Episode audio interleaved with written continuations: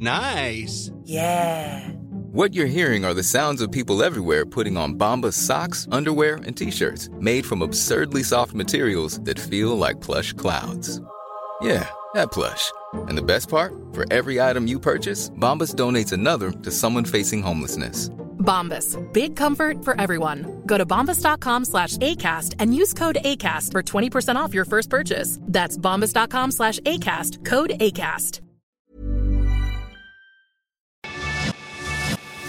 Te lo cuento, te lo cuento. Tu dosis diaria de noticias.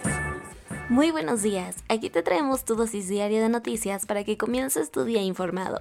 Pero antes de empezar, recuerda que ya nos puedes encontrar en Snapchat como arroba te lo cuento guion bajo news. AMLO dijo que ve difícil que Peña Nieto declare por el caso Ayotzinapa. El Presi justificó esta postura diciendo que el informe que presentó la Comisión de la Verdad el jueves pasado apunta a otro lado, por lo que la investigación no toca de lleno a Enrique. Eso sí, dijo que el juez lo va a decidir. Lo mismo con Salvador Cienfuegos, quien fuera secretario de la Defensa Nacional cuando ocurrió todo. A quien sí le anda lloviendo sobre mojado es al mismísimo Jesús Murillo Caram, el ex procurador de justicia detenido por este asunto. Sobre esto, el presi mexicano dijo que Murillo se inculpó, o sea que se echó de cabeza solito, de acuerdo con lo que él sabe del informe y de la carpeta que tiene abierta la fiscalía, aunque eso sí, aclaró que no tiene nada personal contra él. Hablando de culpas, quien aplicó un a mí ni me vean fue Omar García Harfuch, que muy indignado tachó de absurdas las acusaciones que tiene encima por supuestamente ser coautor de la verdad histórica. Rusia responsabilizó a los servicios secretos de Ucrania por el atentado en contra de Daria Dugina. En menos de 48 horas, el Servicio Federal de Seguridad determinó que la explosión del auto en el que venía Daria Dugina, la hija del ideólogo Alexander Dugin, fue planificado y cometido por los servicios especiales ucranianos.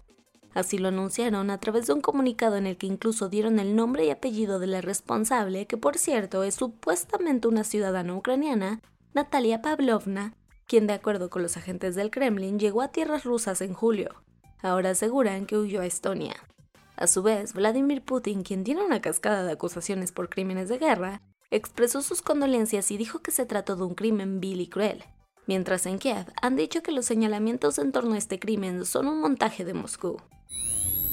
En medio de la crisis y tensiones que atraviesa Pakistán, acusaron al ex primer ministro Imran Khan de terrorismo. Para refrescarte la memoria, el país asiático pasa por una crisis que tiene como protagonistas el aumento de los precios en los bienes básicos y una deuda que mejor ni te contamos. En este contexto, el entonces primer ministro Imran Khan fue derrocado en abril a través de una moción de censura del Parlamento dando paso a un nuevo gobierno apoyado por los militares. Pero ni creas que se quedó con los brazos cruzados, porque anda haciendo mítines para criticar la actual administración de Shehbaz Sharif.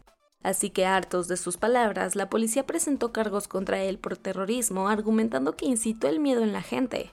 Ahora está libre bajo fianza, pero se espera que comparezca ante un tribunal el jueves. Vámonos a los cuentos cortos. Ya son 15 las voces silenciadas en lo que va del año a manos de la violencia, lo que significa que casi hay dos periodistas asesinados cada mes.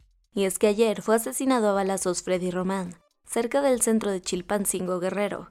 Era director del medio La Realidad y también columnista en medios impresos locales. Al respecto, activistas, periodistas y medios independientes lanzaron el hashtag en redes sociales Nos están matando, en un llamado desesperado para exigir que les protejan, exigencia a la que nos sumamos. Por si no lo recuerdas, en 2017 se creó el Mecanismo de Apoyo Exterior de Búsqueda e Investigación para brindar apoyo en los casos de desapariciones de personas migrantes y refugiadas. Tristemente, este de plano no operó. Ahora las autoridades anunciaron que están listas para echarlo a andar de la mano de consulados y embajadas de México en el extranjero, que estarán obligadas a recibir denuncias y a dar seguimiento. Mientras tanto, la FGR se sigue haciendo de la vista gorda. Pegaron un coraje de aquellos en Palacio Nacional, porque dicen que la ONU chamaqueó al gobierno de México con el mecanismo COVAX, creado para distribuir vacunas contra el COVID-19 en los países que forman parte de este. Así lo dijo AMLO en su mañanera, donde avisó que denunciará a la organización internacional porque les deben 75 millones de dólares de estas dosis que no han sido entregadas. El gobierno de Claudia Sheinbaum en la Ciudad de México acaba de sumar en el área de comunicación a Antoni Gutiérrez Rubí, el estratega en marketing político responsable de la campaña que llevó a Gustavo Petro a ganar las últimas elecciones presidenciales en Colombia. Su contratación se fue cocinando tras varias reuniones en la capital mexicana, y ahora aunque no está claro el puesto que ocupará, hace sentido que llega la víspera de las elecciones del 2024, en las que la precandidata de Morena tiene puesto el ojo. Sin rodeos, el fiscal Diego Luciani pidió que arresten a la ex vicepresidenta Cristina Kirchner por 12 años y la inhabiliten permanentemente para que nunca más ejerza un cargo público. Este es el clímax de la llamada causa vialidad, la investigación en la que acusan a Kirchner y a otros 12 exfuncionarios de desviar fondos de la obra pública para enriquecerse ilícitamente. Ahora la moneda está en el aire y su defensa hará lo posible para evitar la condena que estará lista o desechada en teoría a fin de año.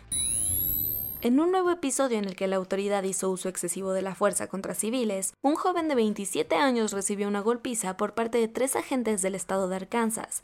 El suceso ocurrió en el poblado de Mulberry y fue captado en video por un periodista que estaba cerca. Lo que se sabe es que estaba siendo arrestado porque lo acusaron de agresión en segundo grado y de amenaza terrorista, de la que todavía no se han dado detalles. Ahora los uniformados fueron inhabilitados de sus cargos y están siendo investigados. Y eso fue todo por el día de hoy. Yo soy Ceci Centella y nos escuchamos mañana para tu dosis diaria de noticias. Bye.